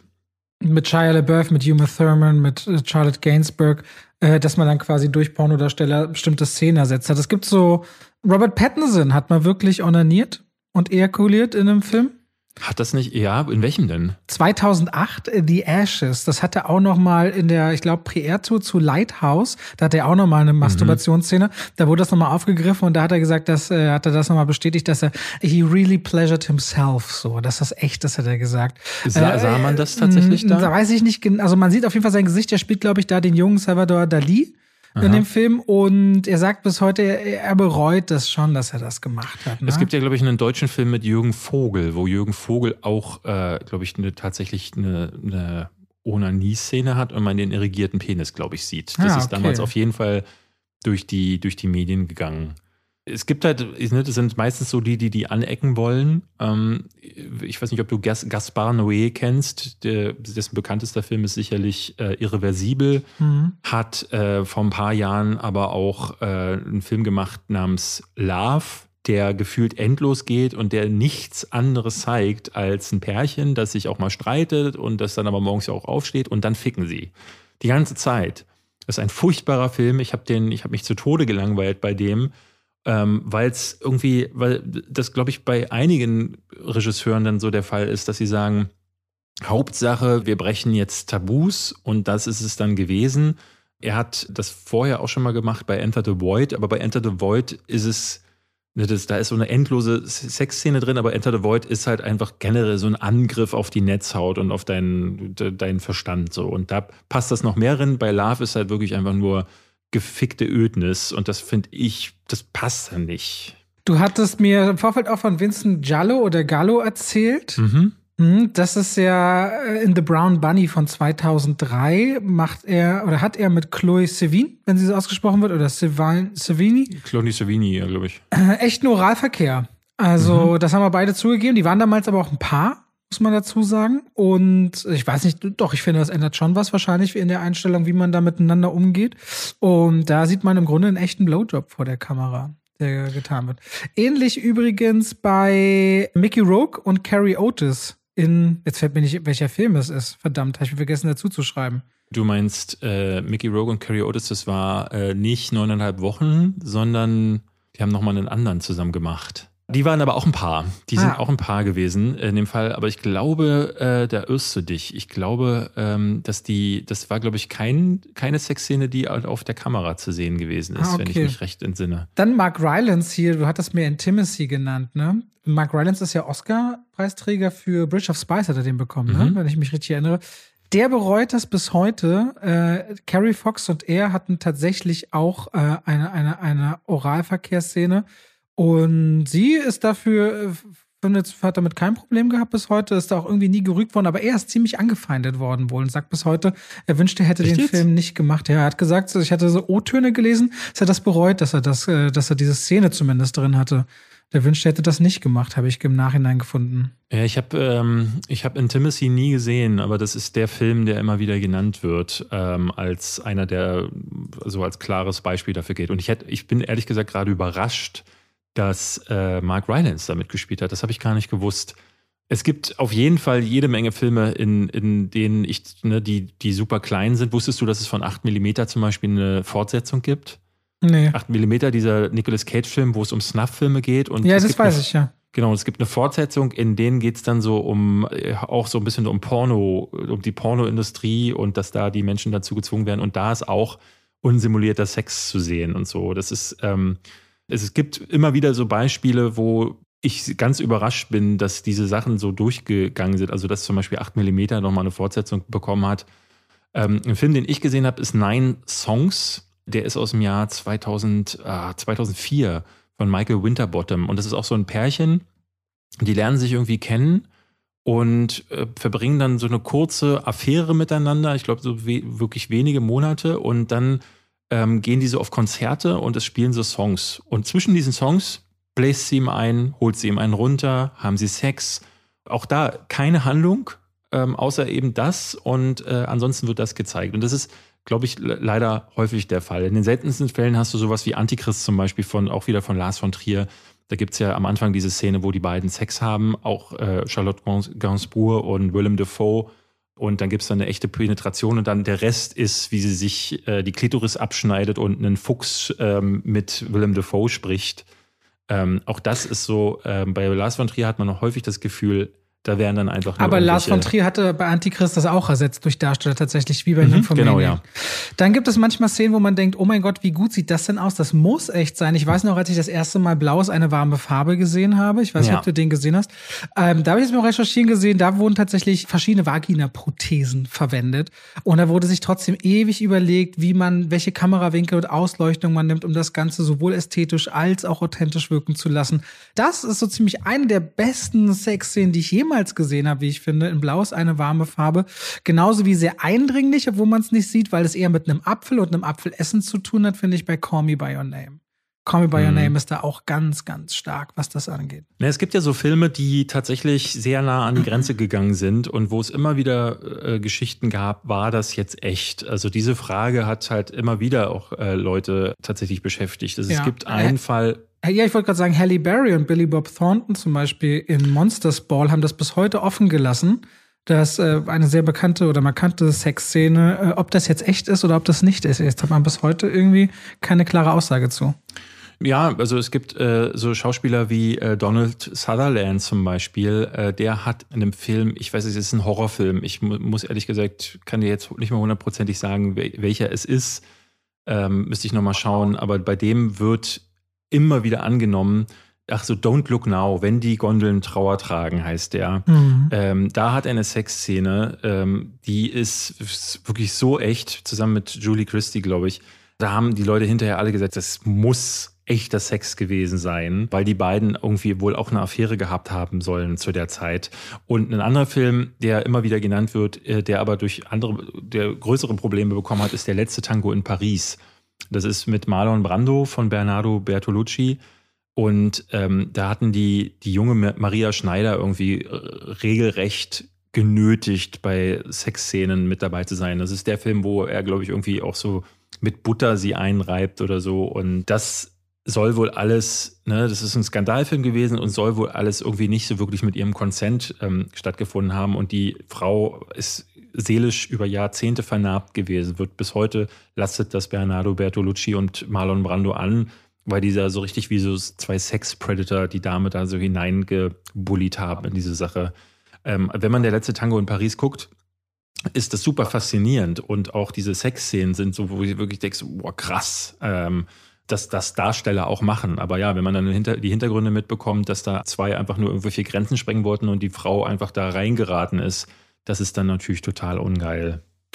Absolut. Und ich meine, es gibt auch so Worte wie die Besetzungscouch, ne? Die kennen ja viele. Mhm. So, dass Leute oder dass äh, Schauspieler, Schauspielerinnen quasi ähm, ja Gefälligkeiten für eine Besetzung. Da kann man natürlich auch Richtung Harvey Weinstein und so weiter gucken. Es gibt also vor Filmproduktion eine ganz eigene Welt in diesem Showbusiness, die wirklich sehr dunkle Abgründe hat oder haben kann und das dann auch das manchmal bis in die Produktion hineinträgt. Also, also ich glaube, da wird sich viel bemüht, nicht drüber zu reden. In den letzten Jahren ja zum Glück mehr. Aber es gibt da eben eine ganz eigene, düstere Ecke. Ich wollte kurz noch nachreichen, der Film mit Mickey Rogue und Carrie Otis, den wir jetzt gerade nicht hatten, war Wilde Orchidee. Ah ja, Wilde der, Orchidee. ist der Titel. Mhm, ja. aber auch das, da gab es keinen unsimulierten Sex. Man redet nur äh, immer wieder drüber, weil auch da irgendwie die beiden waren ein Paar und man nahm an, aber auch da denke ich mir so, wer hat Bock? Ähm, also meine Frau ist ja Schauspielerin und die ähm, meinte, sie hat schon so einige Szenen, die hatte jetzt letztes Jahr in so einer RTL-Serie mitgespielt, die jetzt dieses Jahr äh, erscheint, äh, Der König von Palma. Und da musste sie wohl auch irgendwie äh, so strippen vor einem der Darsteller, weil es geht halt so um diese Mallorca-Szene, wie quasi der Ballermann und so, wie das entstanden ist. Und sieht sehr, sehr, klingt sehr, sehr spannend, muss ich tatsächlich sagen. Ähm, und dann muss sie da auch mit Männern knutschen. Und ich meinte so, wie kriegt man das denn hin? Also wie, wie, wie machst du das? Und sie sagt, naja, als Schauspielerin blendet man alles aus. Es sind ja auch zum Glück irgendwie ganz viele Leute am Set. Es gibt Menschen, die sagen, das ist, sind zu viele Leute am Set, aber ähm, sie als Frau meint sie, fühlt sich sicherer, wenn mehr Leute am Set sind, weil dann ja. kann sie wirklich mehr ausblenden. Dann ist das für sie Arbeit, dann ist es ein Dreh, dann küsst sie diese Person dann einfach. Und ja. Ich verstehe das. Als ich früher noch gespielt hatte, ich hatte auch am Anfang, äh, gerade in der Sketch-Comedy, wo wir ganz viele Sketche gedreht haben für RTL damals. Also in jeder Folge hast du so 20 Sketche. Da hast du immer auch welche mit so einem leicht verruchten Hintergrund. Da hast du dann quasi jede Person im Cast mal geküsst, auch die Männer, glaube ich, irgendwann mal. Und habe ich auch schon alles hinter, also gemacht als Schauspieler. Also fand ich jetzt auch nicht weiter wild oder schlimm. Ich bin manchmal überrascht, dass Männerlippen weicher sind als manche Frauenlippen, ehrlicherweise. Und ähm, was wollte ich gerade okay. dazu sagen? Du kannst aber als Schauspieler immer auch oder als Schauspielerin ein Closed Set verlangen. Das heißt, dass alle den Raum mhm. verlassen Du kannst, es kann auch so weit gehen, dass du sagen kannst, dass auch der Regisseur nicht anwesend sein soll oder die Regisseurin und nur durch ihren Monitor im Nebenraum gucken und dann Anweisungen gibt. Das mhm. heißt, man versucht damit in den meisten Fällen umzugehen, aber es gibt genug Geschichten, wo das eben auch nicht so ist. Und äh, das wollte ich noch dazu sagen. Kann man halt alles wirklich auch machen. Du hast dann auch, ich weiß noch, einmal gab es auch eine Szene, wo ich quasi nur untenrum irgendwas äh, so ganz Schmales anhatte. Dann hast du ein Riesenvertrauen zu deiner Maskenbildnerin, weil die dich ja quasi so im Intimbereich kleidet und, ja, ja, und, ja, und Final Touch Make-up macht. So, es klingt super weird. Es ist super vor. weird, aber es ist halt, naja, du ab einem gewissen Level von Vertrauen ähm, ist es vollkommen okay. Es ist vollkommen okay. Man darf das halt bei so sensiblen Sachen null missbrauchen. So. Ich habe das jetzt zum ersten Mal ja letztes Jahr äh, wirklich so auch als Partner dann erlebt. So, also ne, meine Frau sagt so, ja, heute geht sie los und muss mit jemandem knutschen. Und ähm, sie sagte auch so mal, wenn sie in so einer Szene jemanden lieben soll, dann fühlt sie das in dem Moment dann auch richtig so. Und das dachte ich so, wow, okay, alles klar. Das, äh, äh, ne, dann ist man dann kurz verliebt so. Und ich kann mir gut vorstellen, dass wahrscheinlich auch deshalb so, gerade so in so sehr körperlichen Filmen, dann Pärchen natürlich unweigerlich sich äh, äh, am Set finden. Sowas wie Kim Basinger und Alec Baldwin. Ja, das ist halt immer so, glaube ich, so eine Gratwanderung. Du, du, du machst dann professionell deinen Job. Wenn es ja richtig gut ist, dann bist du ja in dem Moment. Und wenn du dann in diesem Moment bist, dann kannst du das ja normalerweise trotzdem lösen, außer du bist jetzt der totale Method Actor von dem Leben da draußen, außerhalb mhm. vom Film. Aber wenn dann passiert, dass du feststellst, oh mein Gott, hier hat, ist gerade was passiert und das kann ich jetzt auch nicht ungeschehen machen, das lässt sich da nicht los. Ja, das kann mhm. natürlich problematisch sein. Ja. Aber generell muss man wissen, so ein Filmset ist ein sehr unsexier Ort, ne? Stehst dann da, ist kalt oder ist zu heiß im Scheinwerferlicht, voll viele Leute gucken, in alle Ecken. Also angenommen, es geht in Richtung Intimbereich und dann sind dann drei Leute, die Licht gucken, mit der Faust davor halten, gucken, wie über den Knochen das Licht fällt, mit dem Lux-Messgerät nochmal den Schenkelwinkel. Also es gibt nichts Unsexieres mhm. in manchen Situationen. Man darf sich auch wirklich nicht ausmalen. Also bei einer Schlachterei ist, glaube ich, manchmal sexier. Aber ich was ich ganz interessant finde, was ich vorhin äh, kurz angesprochen hatte, ähm, dass das im aktuellen Kino fast nicht mehr stattfindet. Also ich habe das Gefühl, klar, so in so Filmen wie Red Notice, die, die sowieso so Millionen Dinger sind, da darf man eh kein Risiko eingehen und da ist irgendwie nackte Haut oder mal ein Fuck oder so, kannst du dir nicht erlauben, weil dann bist du schon plötzlich nicht mehr PG-13. Und schon, ne, wir haben ja darüber gesprochen. Ein Wort darfst du, glaube ich, ein, ein Schimpfwort ja. hast du frei für PG. Und bei Netflix ist, wirst du ja, glaube ich, sogar nicht mal wirklich geratet oder so, aber irgendwie ähm, versuchen diese Filme gar nicht erst ne, so einen Weg zu gehen. Wir hatten uns ja letztes Jahr, wenn du dich entsinnest, bei Eternals regelrecht darüber unterhalten, wie ungewöhnlich es war, dass dieser Film tatsächlich mal so eine romantische Komponente hatte und ich glaube sogar eine, eine angedeutete Sexszene beinhaltete, was ja völlig abwegig ist im heutigen Blockbuster. Und auch Homosexualität bei Marvel, ne? Auch das erste Mal so mhm, richtig, genau. richtig, ja. Ja, und ähm, ich meine, es muss nicht immer so sein wie jetzt in diesem Getaway oder in einigen anderen Filmen der 80er und 90er oder sowas wie neuneinhalb Wochen, weil die natürlich auch klar gedreht wurden. Da ist man halt diese Gefahr eingegangen, dass der Film Rated R wird, weil man dachte, das findet dann dadurch schon so seine Nische. Und ich glaube, wir hatten ja neulich darüber mal gesprochen, dass äh, diese mittelgroßen Filme, die verschwinden ja durch den Streaming-Markt gefühlt so ein bisschen. Und das sind so Filme, wie es früher äh, Desperado zum Beispiel mit Antonio Banderas und Selma Hayek hat auch irgendwie mittendrin so eine ganz steamy Sexszene, wo die beiden dann übereinander herfallen. Und ich glaube, diese, diese Sorte Film, die gibt es so nicht mehr. Und wenn es sie gibt, dann dürfen sie nicht zu riskant sein und deswegen werden diese Filme nicht mehr gezeigt. Ich muss sagen, ich vermisse sie nicht. Ich fand es immer awkward weil ähm, früher habe ich diese Filme halt häufig auch noch mit meinen Großeltern geguckt oder mit meinen Eltern. Das war ätzend, solche Szenen dann drin zu haben. Neulich bei House of Gucci war ich zum Beispiel ganz überrascht. Da gibt es eine längere Sexszene, jetzt nicht allzu explizit, aber den habe ich ja mit meiner siebenjährigen ähm, kleinen äh, Tochter geguckt und die saß dann auch, denn wir waren beide ein bisschen äh, berührt, äh, peinlich. Und ich finde aber auch, die tun oft den Film aus bremsen. Es gibt meist keinen Grund, warum das so sein muss. Und bei House of Gucci ist es schon für die Charaktere und für diese Leidenschaft und dieses genau, genau, genau. genau. Die Szene fand die, ich auch nicht die schlecht. Die Deutschen sind ja ganz stark darin, sinnlose Nacktheit zu verbauen in ihren genau. Filmen, sage ich ja aber immer wieder. Diese Erotik-Szenen, die ich meine aus den 80ern und 90ern, das war immer, es kam so ein seichter Song ist eingespielt, dann meistens war es so gefilmt, dass die Figuren als Schatten zu sehen waren, also so als Silhouetten und weil im Hintergrund war das Fenster, das offene und dann haben die da ihren Akt performt und dann so minutenlang. Und es gibt keinen Grund, das zu tun, weil Erotik oder sexuelle Spannung kann man auch anders inszenieren. Und ich finde. Ja, ich würde auch sagen, man findet das jetzt, wenn dann mehr im Serienbereich. Es switcht sehr von Film rüber zu Serien. Also wenn du so Game of Thrones, Sopranos oder The Boys, ne, wo dann auch so Superheldenbordelle und so entstehen. Es geht so mehr in, diese, in diesen verruchten Serien, findet das immer mehr Raum, habe ich das Gefühl, äh, so Nacktheit einzubauen. Ja, ich glaube, da geht man dann auch nicht so viele Risiken dann, äh, dann in dem Fall ein, weil ja. da nicht so viele Gelder verloren gehen. Ja, das, aber das ist uns, das soll unser kleiner Abriss zum, zum Thema Porno, Sexualität im Kino und äh, Erotik sein. Jetzt wisst ihr, dass Robert mal in der Orgie mitgespielt hat und dass ich an meinem 18. Geburtstag statt mit Freunden zu feiern lieber in ein Pornogeschäft gegangen bin. Ähm, so. Und das war so. super. Ich gucke jetzt nochmal das äh, Dirty-Video von Christina Aguilera. Genau. Und ich gucke jetzt was Make Love Not, wie hieß das? Not Porn. Okay, da gucke ich jetzt nach. Nee, ich gehe jetzt zum Sport und dann. Viel Erfolg. Wir hören uns nächste Woche wieder. Vielen Dank fürs Reinhören, liebe Leute. Und bis dahin, macht's gut. Tschüss. Tschüss.